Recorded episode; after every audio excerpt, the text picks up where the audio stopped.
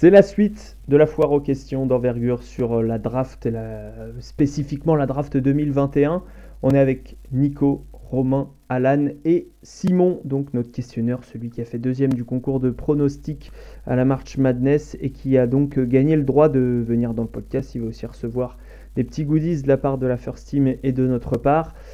On s'était arrêté euh, sur des, considérations euh, portugaises, puisqu'on parlait de, de Nemias Keita euh, à la fin du précédent, enfin de la première partie de cette foire aux questions.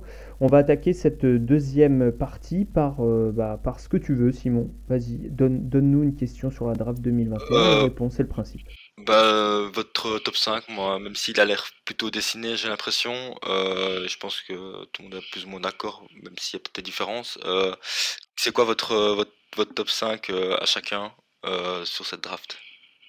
Alors, euh, déjà pour ceux qui écouteraient, on vous conseille de vous mettre en même temps sur le site Envergure, envergure.co. Vous allez sur draft, vous cliquez sur draft 2021, big board 2021 et paf, vous avez notre big board, le consensus étant Cade Cunningham, Evan Mobley, Jalen Suggs, Jalen Green, Jonathan Kuminga, dans cet ordre. Euh, il y en a peu qui, euh, qui, font des pas de côté, euh, sachant que Nico et Romain n'ont pas, pas fait de, big board pour le moment.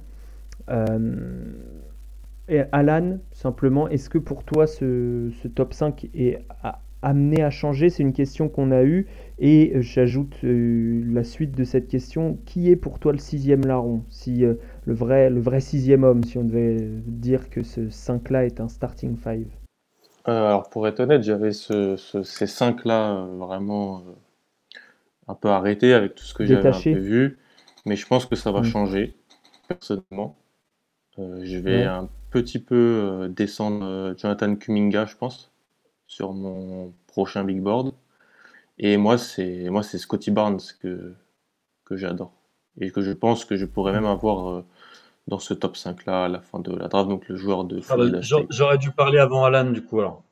Parce que là je vais passer pour, je vais passer pour un copieur. Moi j'ai pas Alors vas-y, dis-nous pourquoi tu l'aimes bien. Vas-y, vas-y. Scotty Barnes? Oui. C'est un, un, un, de mes chouchous, mais je, je, je vais pas, euh, je, je, vais pas développer. Je voulais juste couper la parole à Alan pour qu'il continue de, de, me détester. Mais, euh, mais ouais, je suis Cunningham, Mobley, Suggs, euh, euh, Jalen Green et ensuite Scotty Barnes pour moi. Je désolé Alan, euh, je, te laisse terminer. Donc un, un long joueur qui défend, euh, qui, ouais, qui, qui, est très très fort en défense, polyvalent, et qui était une sorte de meneur à Florida State alors qu'il fait bah, c'est comme Vrenz dont on parlait dans la première partie il fait de, de, de 0,7 de 0,8 Scotty Barnes ouais ouais ouais joueur super super étrange euh, long. Qui s'est pas shooté, quoi. Euh, qui s'est pas shooté, qui met des chaussettes blanches jusqu'à ses genoux, euh, et qui, mais qui avait franchement la création. De mon dire, le profil défensif, il est, je trouve, incroyable. Franchement, le, il est actif, il défendait les porteurs de balles. Comme tu l'as dit, donc en fait, il sortait du banc à Florida State, comme Patrick Williams l'an dernier. Il a été élu meilleur sixième homme de la conférence, je crois, ici, de mémoire. Il jouait avec, euh, il a fait Team USA chez les jeunes, il jouait avec Cade au lycée, mm. à, Monteverde. Et euh, ouais, la, capacité de drive and kick, il sait tout faire sauf tirer. Il sait vraiment, pour moi, tout faire sauf tirer.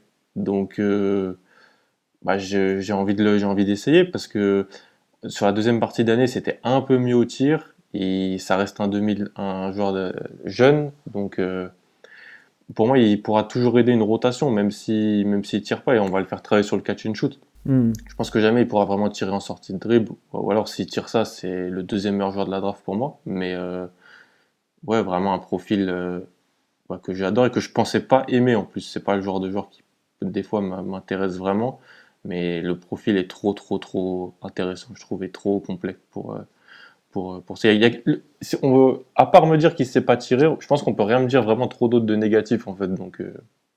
Absolument, un joueur très complet. Euh, évidemment, on consacrera un podcast entier à, à lui. Euh, Romain, est-ce que tu as, as, révisé ton Kate Cunningham? Non, pas plus que, ça. je, vais, je, vais, vous enfumer et vous dire des bêtises.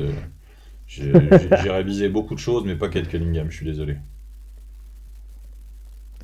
Alors, j'ai une question très précise de la part de Tom. C'est ton pote de Dunkebdo, Tom, Alan? C'est mon collègue, oui. C'est un collègue à moi. On salue le podcast Dunkebdo, évidemment. Elle est un des pionniers sur, la, sur la NBA. je vais poser la question à Nico, du coup. Même, admettons que Kate Cunningham, donc qui est le first pick projeté, pour ceux qui n'ont vraiment pas suivi euh, Kate Cunningham, admettons qu'elle ne soit pas le, centre de l'attaque, voilà, qui pour une raison ou une autre, euh, euh, il est drafté par une franchise qui fait pas de lui l'option numéro 1 en attaque. Dans quel autre rôle tu le, vois évoluer, tu le vois apporter le plus? C'est précis comme question, mais je trouve ça intéressant. Et t'es en mute, Nico, je te le dis j'espère déjà que Kate Cunningham euh, sera plus adroit que moi quand je cherche le bouton mute euh, en NBA. Euh, écoute, moi je, moi je le pense capable d'exister à côté d'un gros joueur. dans, quel rôle? Bah, Le rôle de, celui qui va, comment dire, recevoir des, des, comment dire, euh, la création de quelqu'un d'autre euh, pour, euh, pour, du, pour du catch and shoot, pour du drive. Il est tellement complet. honnêtement, je, peut-être que je l'ai pas aussi bien étudié que vous, mais hormis, hormis la vitesse qui me paraît pas, c'est pas comment dire, c'est pas Russell Westbrook. j'ai du mal à imaginer des scénarios où il va pas briller l'an hmm. prochain. Ouais, c'est vrai que c'est assez compliqué de le voir échouer. Sauf qu'il est drafté par Sacramento. Voilà. Désolé pour oui, les fans. La malédiction, évidemment. Euh, tout, Ça. Bah, même si Tyrese Halliburton a fait une très bonne saison euh, du côté de, des Kings, donc euh, tout est possible. Tout est possible. votre prospect préféré en dehors du top 5 enchaîne toujours le même tome. Alan, c'est qui ton prospect préféré? Alors, on compte pas Scotty Barnes parce que voilà, euh, c'est une question qui est revenue. Euh, je, dis que c'est une question de Tom. C'est une question qui est revenue aussi. Voilà, le, joueur préféré, le chouchou un peu euh, de, cette cuvée. pas forcément le, joueur qui va devenir une star, mais le chouchou quoi. C'est vraiment une excellente question. parce que on bat tellement de matchs que bah, on a beaucoup de gens qu'on aime quoi. Mais moi, ça serait ça serait Keon Johnson, je pense, de Tennessee. Tennessee. Donc, euh, il t'a procuré des émotions Parce que déjà, les, certains tomards qu'il a mis cette année, euh, quand je regardais des joueurs adverses, m'ont réveillé. Et, euh, et parce que j'adore son profil, donc c'était un, un, meneur, un, un meneur, un guard très très physique, à une intensité défensive que, que j'aime beaucoup. Y a, les joueurs que j'aime cette année, c'est pas les joueurs qui philosophiquement sont parfois mes préférés. Je trouve ça intéressant d'ailleurs personnellement. Mais euh, même si j'adore voilà, Sharif, Cooper, on va le dire aussi Sharif Cooper. Ouais, moi j'allais dire Sharif, Cooper, et Keon Johnson. Donc deux, deux, deux petits, mais, euh, mais Keon Johnson, parce que pour l'aspect défensif, pour l'aspect euh, de l'énergie, de la mentalité que je trouve top chez ce joueur-là, je pense qu'il réussira en NBA.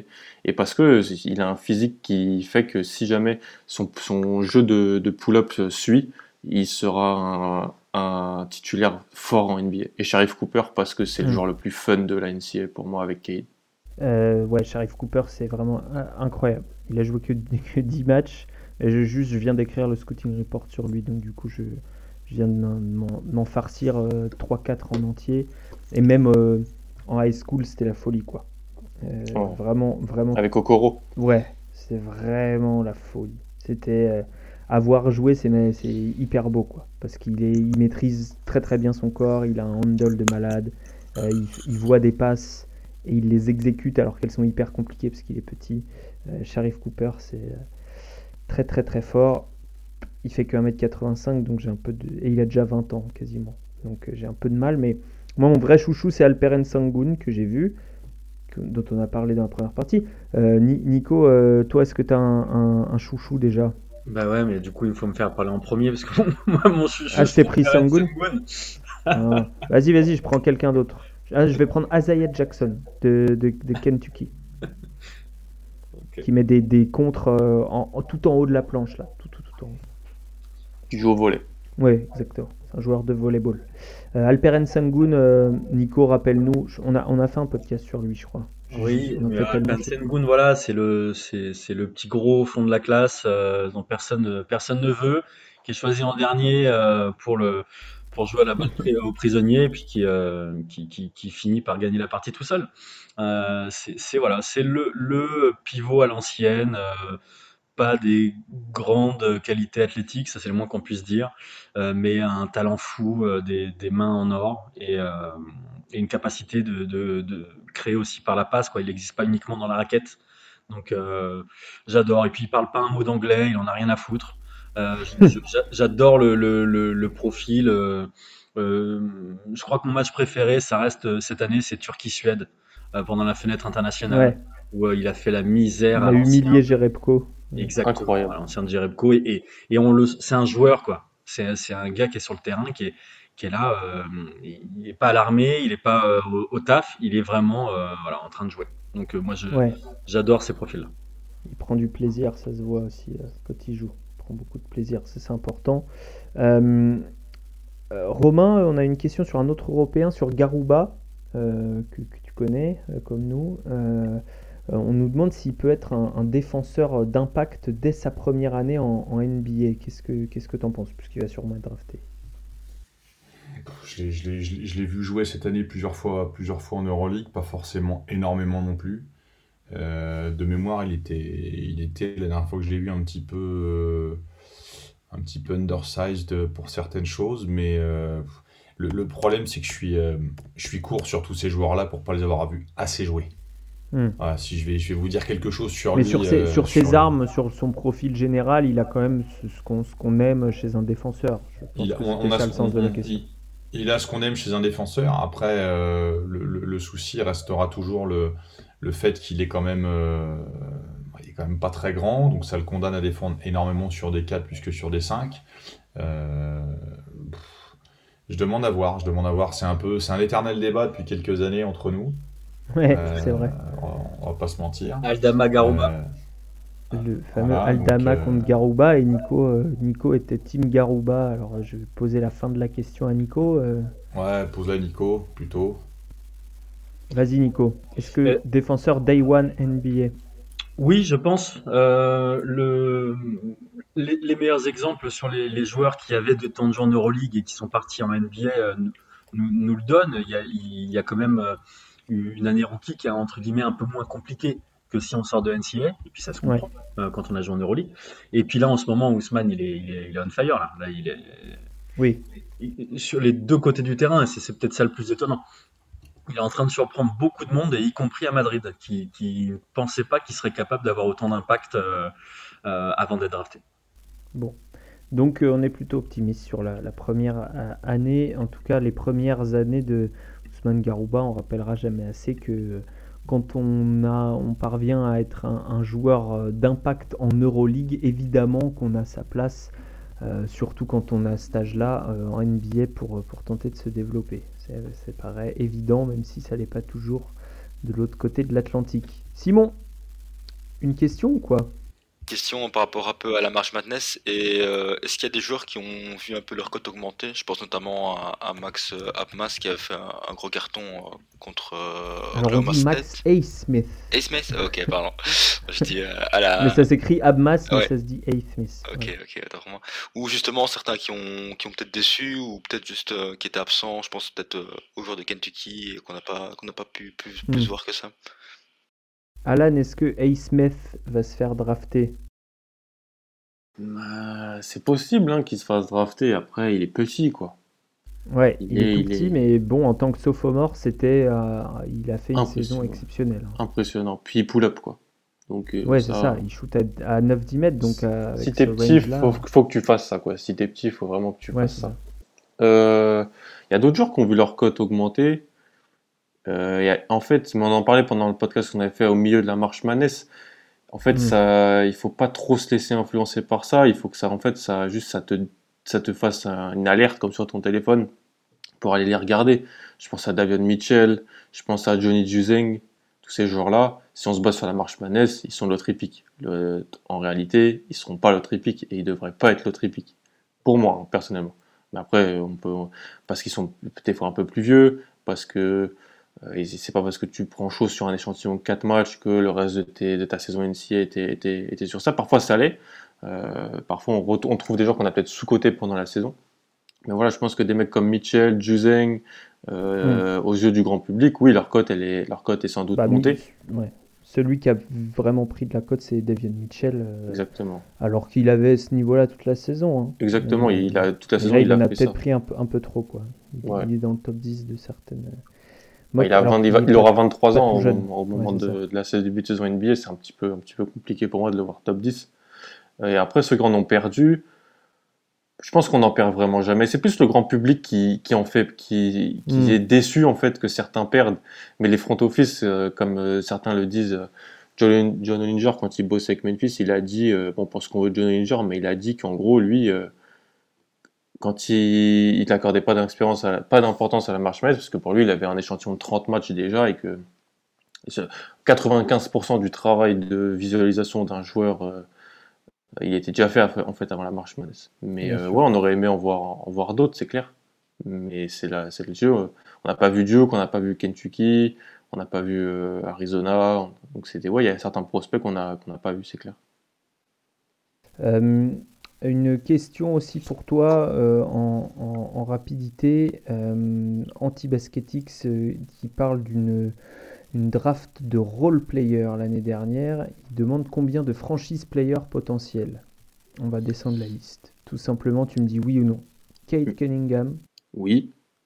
Evan Mobley. Oui. Ah, la pause coupable. Jalen Suggs. Je pense pas, non. Jalen Green. Oui. Jonathan Kuminga. Si tout se passe bien, oui, mais il faut toujours. c'est juste un oui ou un non. Après, euh, évidemment, si tout se passe bien. Même, euh, même euh, Kate Cunningham, en mm. vrai, si tout se passe bien.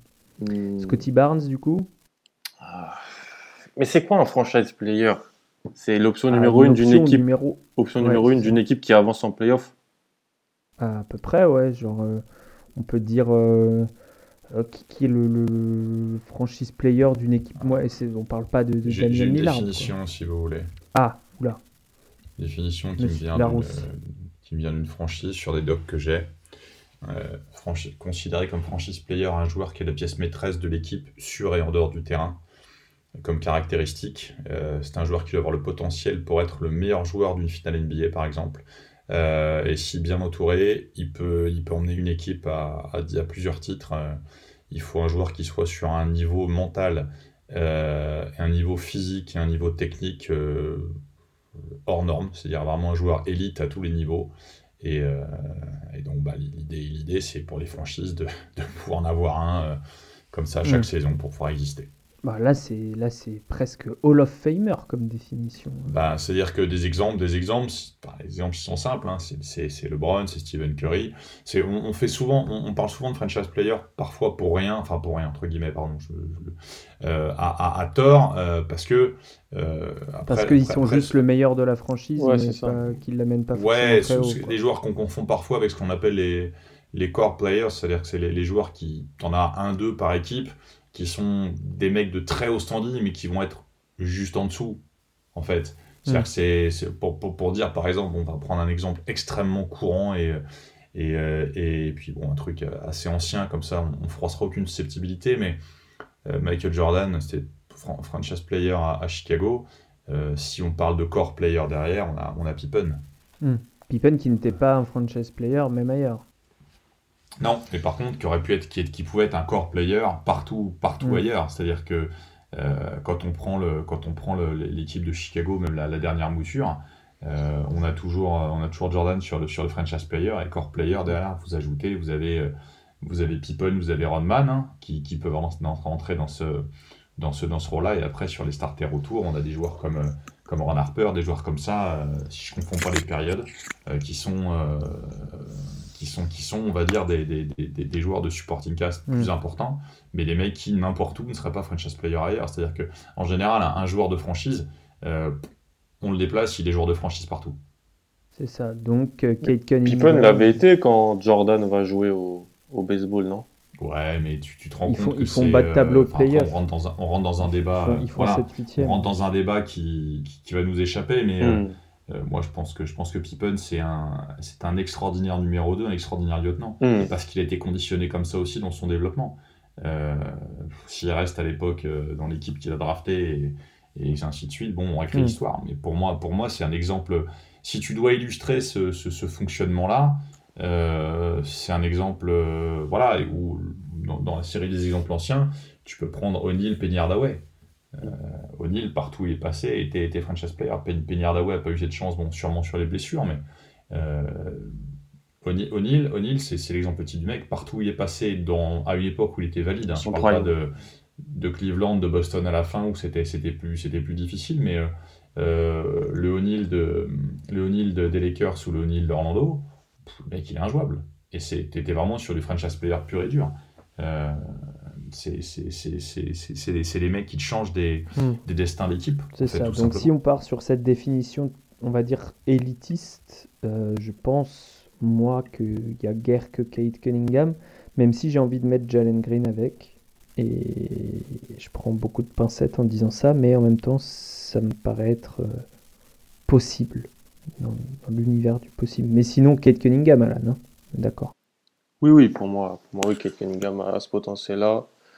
Euh, pour, pour tout ce qu'on a eu, on va pas renvoie au podcast qu'on a fait. hein. Mais, euh, mais en fait, c'est, on, on est- faut toujours penser, bah, comme la question de, que Tom nous avait posée sur le si Cade ça marche pas dans ce qu'on veut, à- aussi au côté. Si ça marche pas, quoi. Si ça marche, les cinq joueurs qu'on a dans le top 5, ça sera. Si c'est tous des All-Stars, ce sera déjà incroyable. Il faut qu'on le dise aux gens. Mais euh, Bien sûr. sera, ça sera sûrement pas tous cinq joueurs qui seront les meilleurs joueurs d'une équipe qui va loin en playoff. Et donc, pour continuer sur Cunningham, euh, je la poser à Nico. euh, on, nous demande s'il y a une équipe qui aurait intérêt de ne pas le prendre, ou s'il est possible qu'il ne soit pas pris en 1. Euh, puisque, vu que la loterie, on en a parlé dans la première partie, est, plus volatile qu'avant, est-ce que, pour toi, Nico, l'écart est tellement grand que finalement, peu importe, il faut qu'il soit pris premier, ou est-ce qu'il il peut y avoir des risques.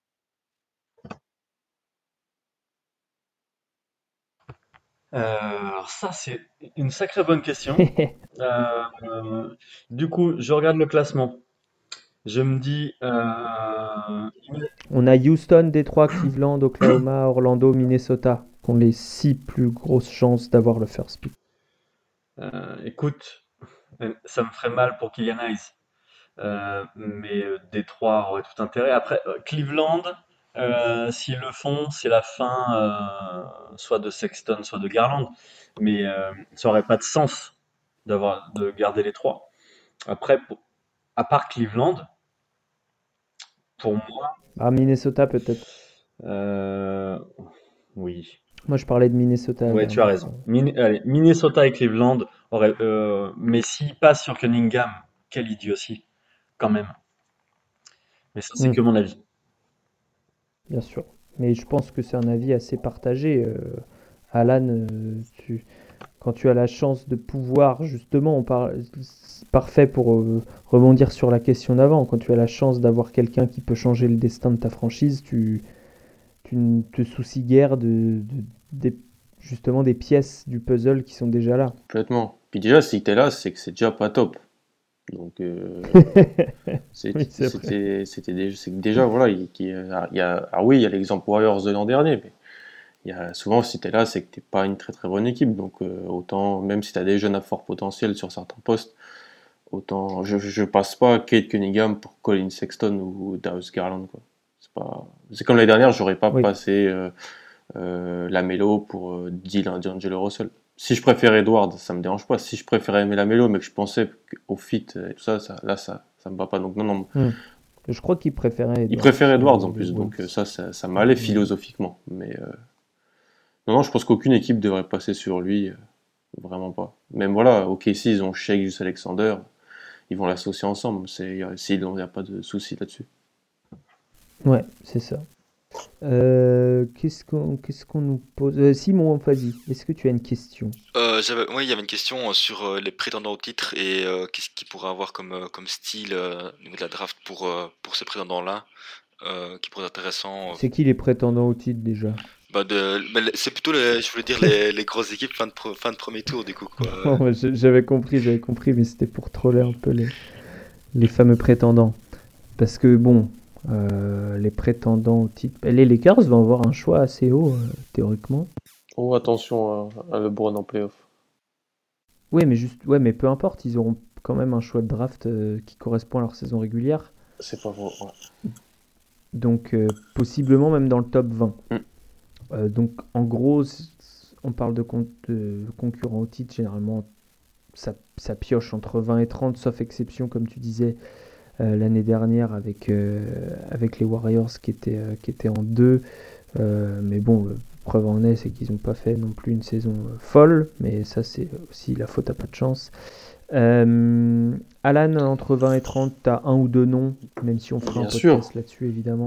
Ça... T'as Chris Duarte, j'imagine Oui, ça dépend ce que tu veux, en vrai. Euh, est-ce que tu veux... Bah, les, les, les, les, joueurs, on va dire, qui peuvent apporter année 1, puisque c'est ça qui est important quand tu es euh, concurrent titre. Et eh ben... Bon, David Mitchell, il peut t'aider, en vrai, en sortie, euh, mhm. dans un rôle de... Ousmane Garouba. Ousmane Garouba. Jared Butler. Jared Butler. Moi, j'avoue que... Alors, je préférais Butler à Mitchell. Avant, après, je préférais Mitchell à Butler, et maintenant, je repréfère Butler à Mitchell je n'arrive pas à me décider.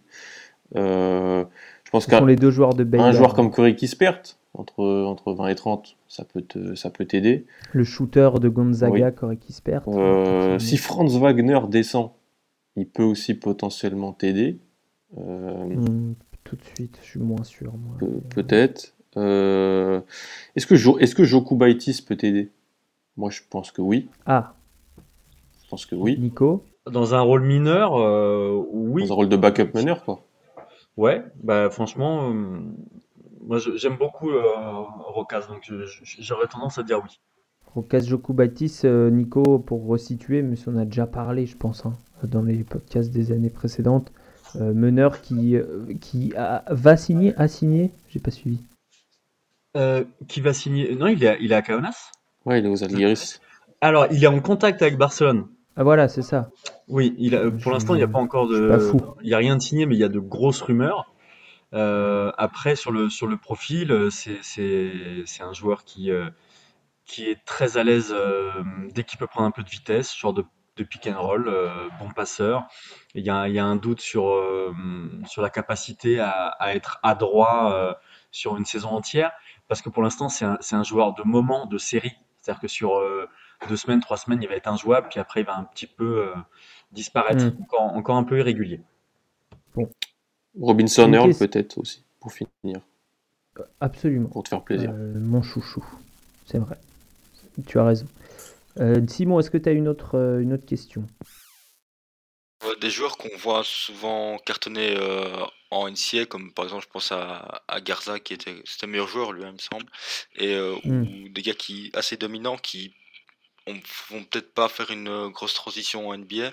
Et euh, est-ce que par exemple pour Garza, est-ce qu'on peut lui imaginer un avenir? Et sinon, euh, pourquoi est-ce que comment est-ce qu'on peut expliquer la différence entre la NCA et la NBA qui correspond pas spécialement au style de jeu? Alors peut-être pour Romain celle-là, puisque Garza, tu l'avais vu Romain, tu étais là. Moi j'ai tendance à être un peu pro Garza, mais Garza il... Garza file. Garza il... le problème c'est qu'il coche des cases il coche des cases qui vont pas forcément qui filent pas forcément avec l'NBA sur le plan défensif, sur le plan du, de ce qu'il fait en termes de mobilité et compagnie. Après, euh, il fait une saison tellement énorme que j'ose espérer qu'il aura, qu'il aura une chance. Mais euh, moi, je, je, vois des limites sur la verticalité, sur les qualités athlétiques, qui, euh, qui dans la vitesse du jeu d'aujourd'hui, avec du small ball, etc., etc., peuvent être, peuvent être quand même compliquées. Après, sur une franchise qui l'utiliserait dans un rôle de 5, capable de tirer, de s'écarter et compagnie, euh, bah, avec du monde autour, euh, on pourrait le planquer un petit peu sur des, sur des, sur des, euh, sur des concepts défensifs.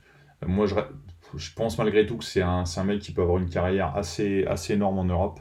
J'aimerais y croire, mais il y, y, y, a des petits points d'alerte. Le fait que, que Kiowa ait fait beaucoup de zones cette année, par exemple, euh, me rassure pas parce que si ça fait beaucoup de zones, c'est pas uniquement une, une volonté stratégique euh, délibérée du coach, c'est aussi parfois pour cacher un petit peu la, la misère. Donc euh, est-ce que c'est Garza, est-ce que c'est d'autres joueurs qu'on essaie de cacher Mais moi, je peux te dire que c'était Garza. Hein. Voilà, donc euh, merci. je, voulais faire de politiquement correct, mais euh, je, pense, je pense que le manque de mobilité, le manque de capacité à switcher et le manque de latéralité va va pas lui rendre service. Après, hmm. et puis, dans quel rôle si, tu veux un spécialiste. Aujourd'hui, même en Europe, c'est compliqué. Aujourd'hui, en Europe, c'est compliqué. Sauf que, sauf que si, si tu arrives dans un registre où tu es vraiment capable de tirer, euh, ça va un tout petit hmm. peu moins vite en Europe.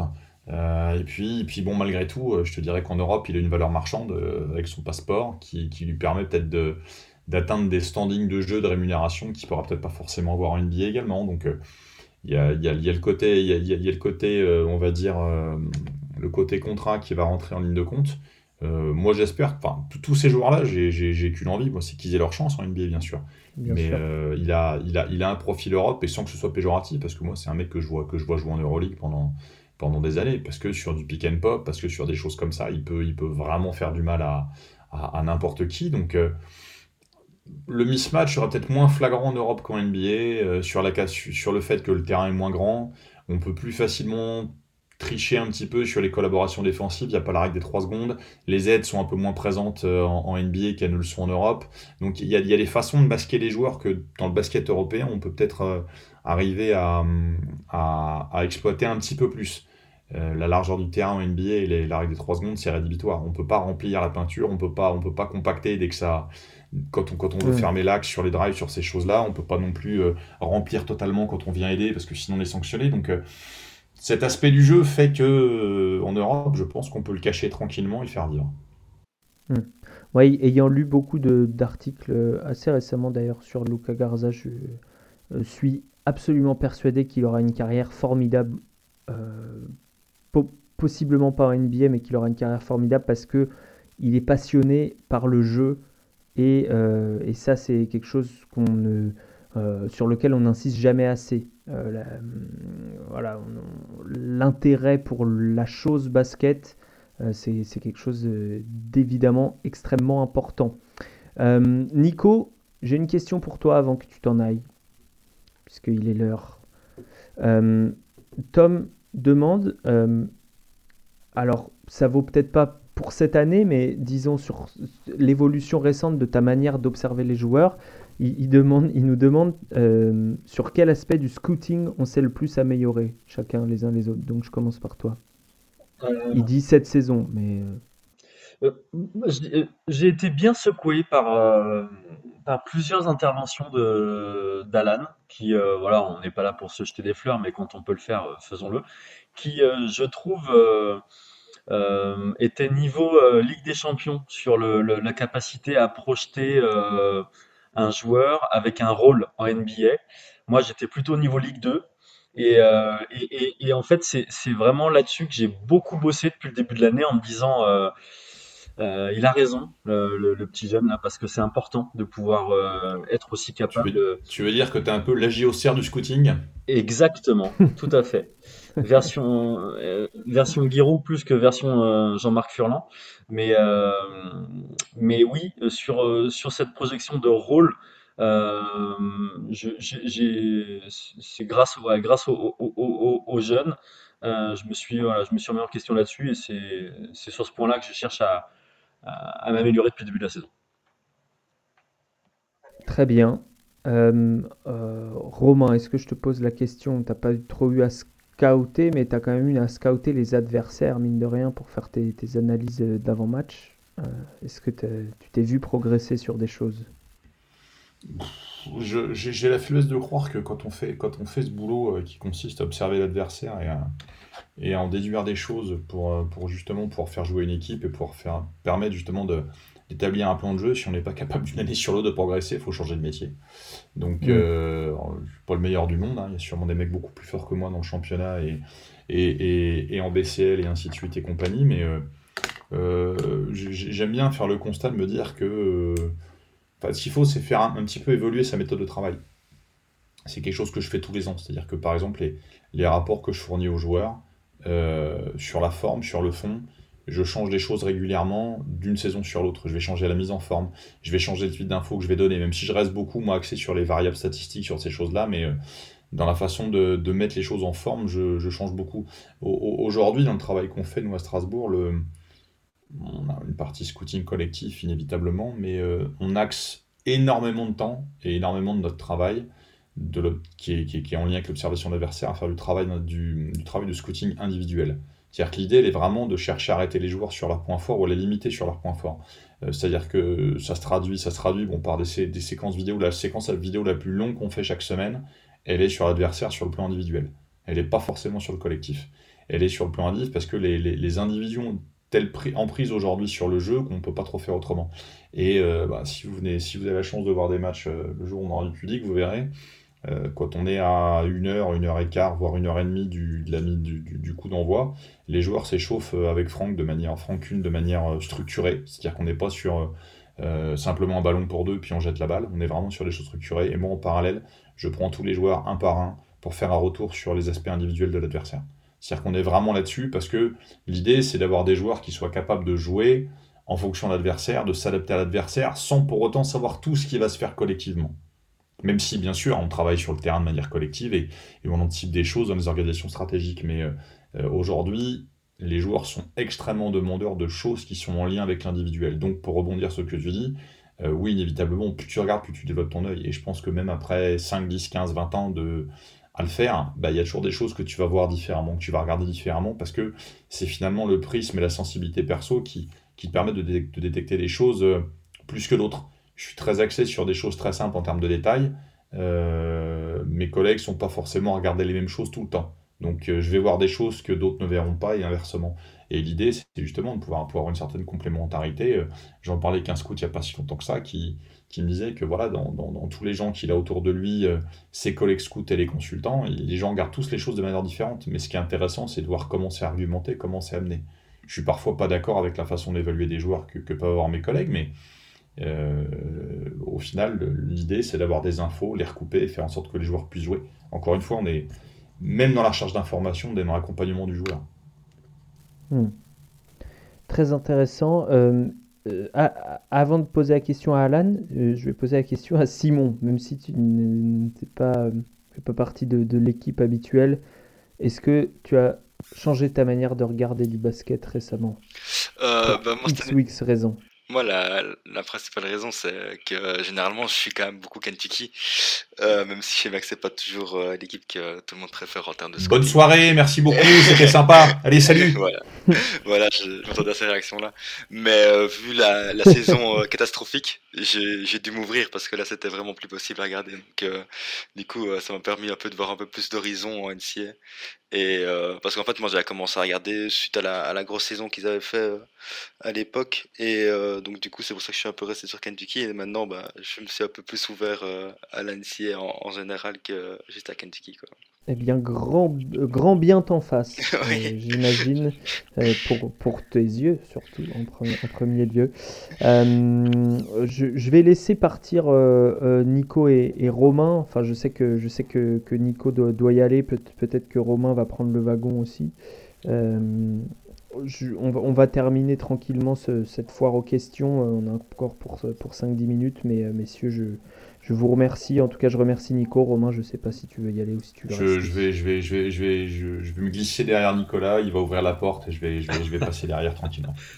Bon, ah bah, effectivement, il a, il a le dos large. Ça, c'est clair. Merci. Faut connaît poste 4 undersized. On le suit. Merci, messieurs. Euh, et puis, euh, à, à, à, tout bientôt. Euh, pour, pour évidemment de nouvelles aventures. On, on va terminer la, la FAQ, euh, Simon, euh, je, juste, je demande à Alan aussi euh, la, la, même question que, que, Tom avait posée sur les réseaux sociaux, c'est-à-dire est-ce qu'il y a des, des, aspects où tu as plus progressé que d'autres ouais. bah, c'est En vrai, c'est depuis que je suis sur Envergure, je fais plus attention aux morphologies des joueurs. Voilà, J'ai rejoint l'équipe qui parle des, des, hanches hautes, des, des coups, des, des choses comme ça et euh, le hors-terrain. C'est vrai qu'avant, euh, moi, j'étais vraiment dans l'optique du euh, donnez-moi que le terrain, donnez-moi que ce que je regarde, voilà, sur le, le, film, quoi. Oui, que des faits. Exactement. Quoi. Et je trouvais qu'il y avait pas mal de clichés des fois qui étaient, qui étaient un peu mis en avant sur oh, il est pas attentif au temps mort, il est comme si sur le mort. Et en fait, je me rends compte de plus en plus que c'est quand même assez important. C'est que ça dénote quand même de la mentalité, d'état d'esprit. Euh, c'est pas forcément, je vais pas forcément être dans le négatif, dans le négatif, mais ça va être quelque chose que je vais plus mettre en avant dans le positif pour un joueur. Euh, la, mentalité, tout ça. Je vais pas euh, euh, condamner un joueur parce que je trouve qu'il est peut-être pas attentif tout le temps sur les temps morts. Je vais le faire, c'est pas, c'est pas bien. Si un jour je suis coach, je, le dirais. Mais, mais c'est quelque chose que je vais mettre en avant positivement. Peut-être qu'avant je sous-cotais, ou même pas que je sous-cotais, je donnais pas beaucoup de, d'importance. Et c'est plus en échangeant avec bah, Nico, toi, Romain. Antoine, tout ça, des gens qui ont vu des joueurs en vrai, des choses comme ça, que ça peut aider. Euh, plus que parce que oui, moi la première chose que je regarde c'est le film, c'est le il n'y a pas que ça dans l'évaluation d'un joueur et dans la, projection d'une réussite de carrière. Malheureusement d'ailleurs, parce que si on s'en tient qu'au film, bah, on aurait souvent beaucoup plus raison. Absolument. Mon grand regret l'année dernière, c'est d'avoir euh, placé Isaiah Stewart trop bas parce que tout le monde le plaçait bas, alors qu'en début d'année, je tannais tout le monde en disant euh, Isaiah Stewart, il est incroyable, je l'adore, c'est mon chouchou, etc. Faut se faire confiance. Ouais. Souvent, des fois, on est la draft, c'est un modèle où il y a un consensus qui est mis en place. Beaucoup de gens qui se travaillent dans ce consensus depuis pas mal de temps, et, dès que tu fais un truc un peu différent, t'as des gens qui te tombent dessus ou qui te disent euh, non, mais c'est n'importe quoi. Parce que les autres, ils font, parce que la majorité fait pas comme ça. Toujours est-il que le big board, euh, chaque année, tu fais une redraft 4 ans après, c'est jamais le même. Absolument. Absolument. Mais donc, voilà, euh, observer la joie qu'a la, personne à, évoluer sur un terrain de basket, je pense que c'est important puisque euh, quand on est passionné euh, de n'importe quel, ça marche dans n'importe quel domaine, quand on est passionné, on progresse, quand on progresse, on devient fort et c'est la toute petite différence qu'il y a entre un joueur qui va devenir juste fort et un joueur qui va devenir assez fort et travailleur pour devenir pro, elle se joue peut-être là-dedans, sur des détails, puisqu'il y a plein de joueurs qui ont le potentiel pour devenir pro. Après cette digression, Simon, est-ce que tu as une autre question pour nous? Justement, euh, par rapport à maintenant, il y a de plus en plus de stats euh, avancées qu'on voit et tout ça. Est-ce que des fois, on euh, on perd pas un peu ce côté scout ou juste on a un peu l'instinct, ce pressentiment que, que, que le joueur va, va bien évoluer Et est-ce que certains se reposent encore, se, reposent encore là-dessus et utilisent beaucoup leur instinct pour, pour scouter les joueurs Alan? Euh, c'est une très bonne question. Euh, bah, c'est une référence aussi au film Moneyball dont parlait Romain, parce qu'en fait, dans ce film-là, dans le front office de l'équipe de baseball dont on parle, on voit deux écoles en fait. L'école des scouts euh, au, visuel qui s'oppose à l'école des scouts au stat. Ouais. Et il y a un peu cette guerre interne. finalement, avec ce qui est mis en avant dans le film, c'est que euh, là où le baseball allait à cette époque-là, c'était qu'il fallait faire prendre ce tournant des analytics.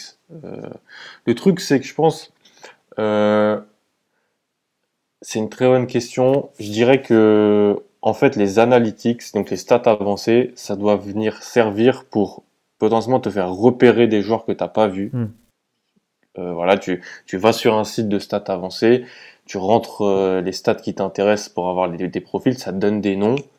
Et c'est pas ces joueurs-là, tu vas pas les mettre euh, tout en haut de ton big board parce qu'ils sont en haut de cette stat avancée. Tu vas les regarder, tu vas les projeter.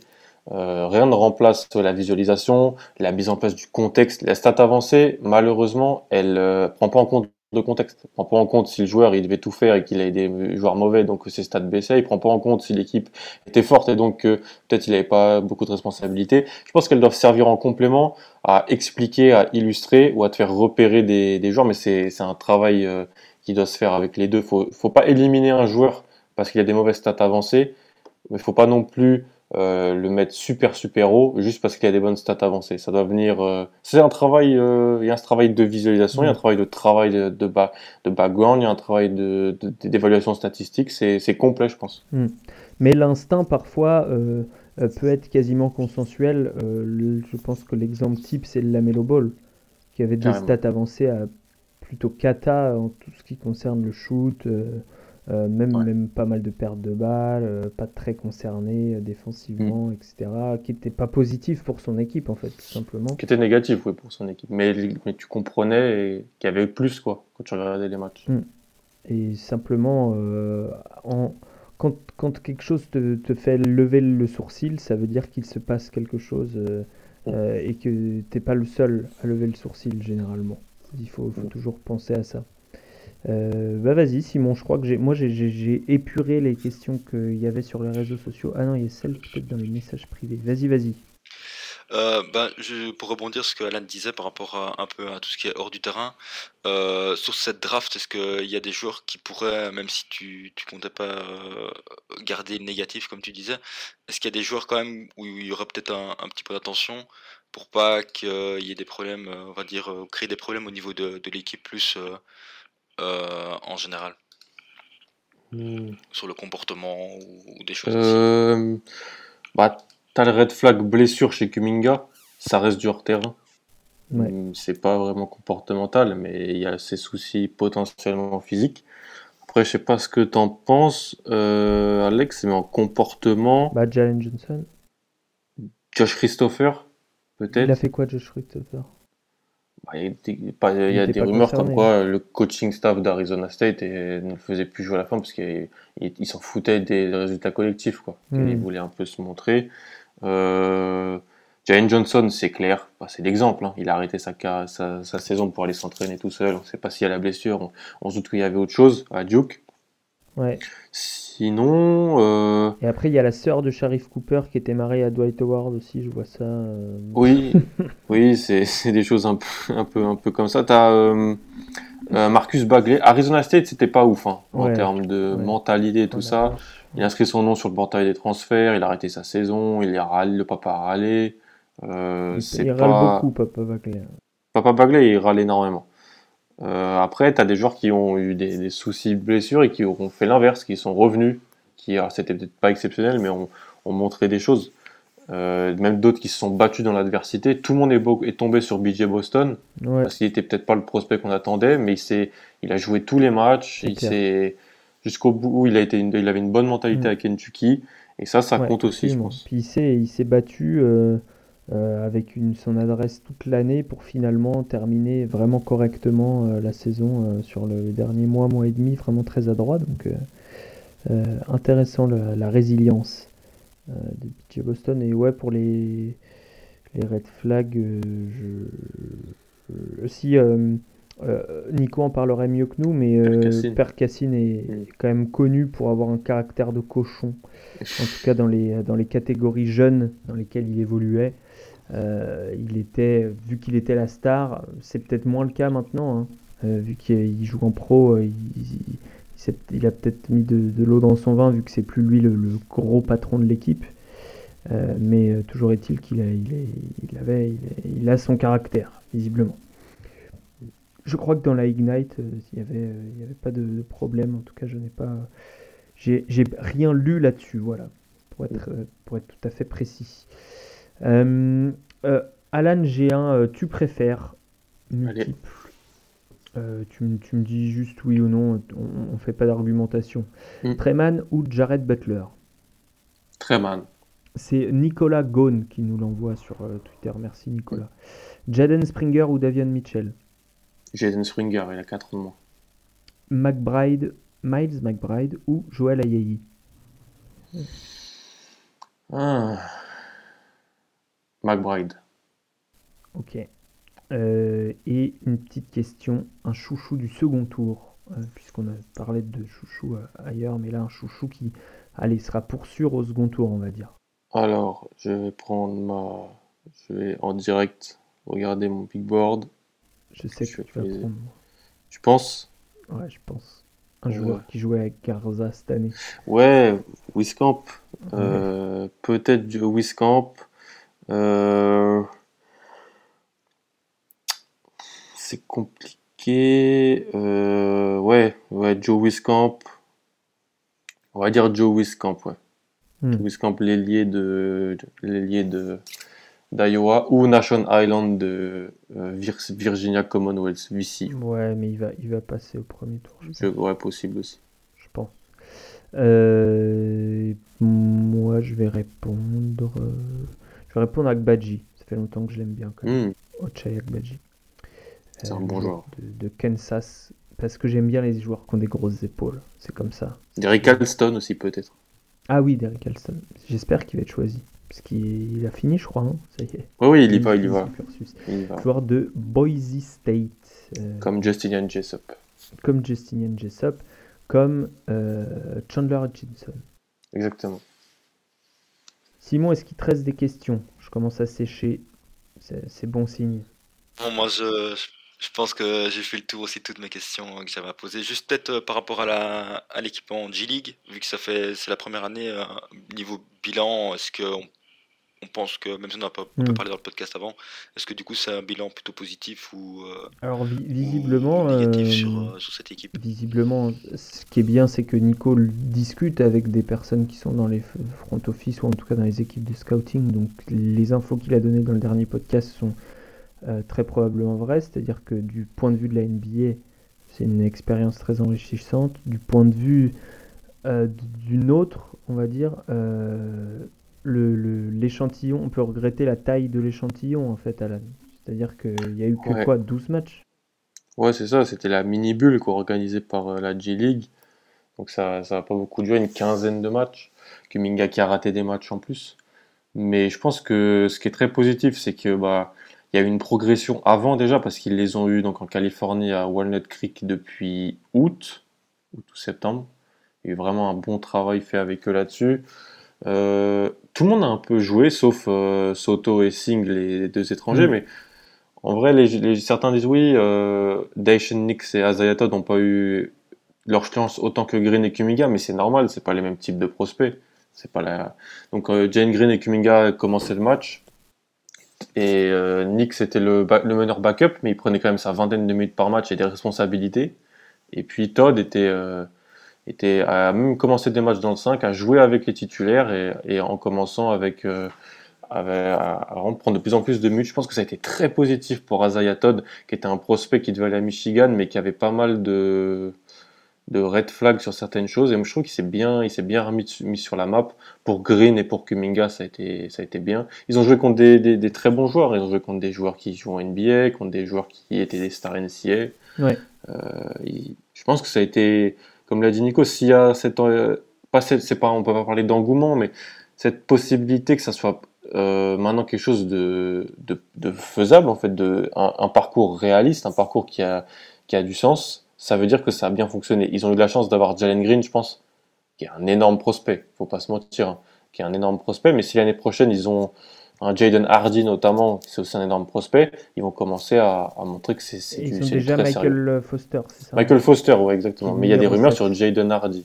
Qui est Oui, un- qui est toujours pas signé, euh, qui, est- qui est toujours pas signé à l'université. Il y a des rumeurs sur Emony Bates aussi, qui a décommit de Michigan State. Donc euh, tout ça, tout ça va dans ce sens-là, du fait que c'est c'est c'est- c'est quelque chose de très bien pour les top top joueurs. Green, c'est un top top prospect. Hardy un, Bates aussi. Mais ça a aussi aidé un mec comme Azaya Todd, j'en suis persuadé. Oui, oui, oui. Est-ce que ça t'allait, Simon? Euh, oui, parfait, moi c'est Bon, bah, je te remercie d'avoir pris autant de temps dans ta, dans ta soirée, du coup, pour, euh, pour enregistrer ces deux parties de, de podcast. Merci beaucoup.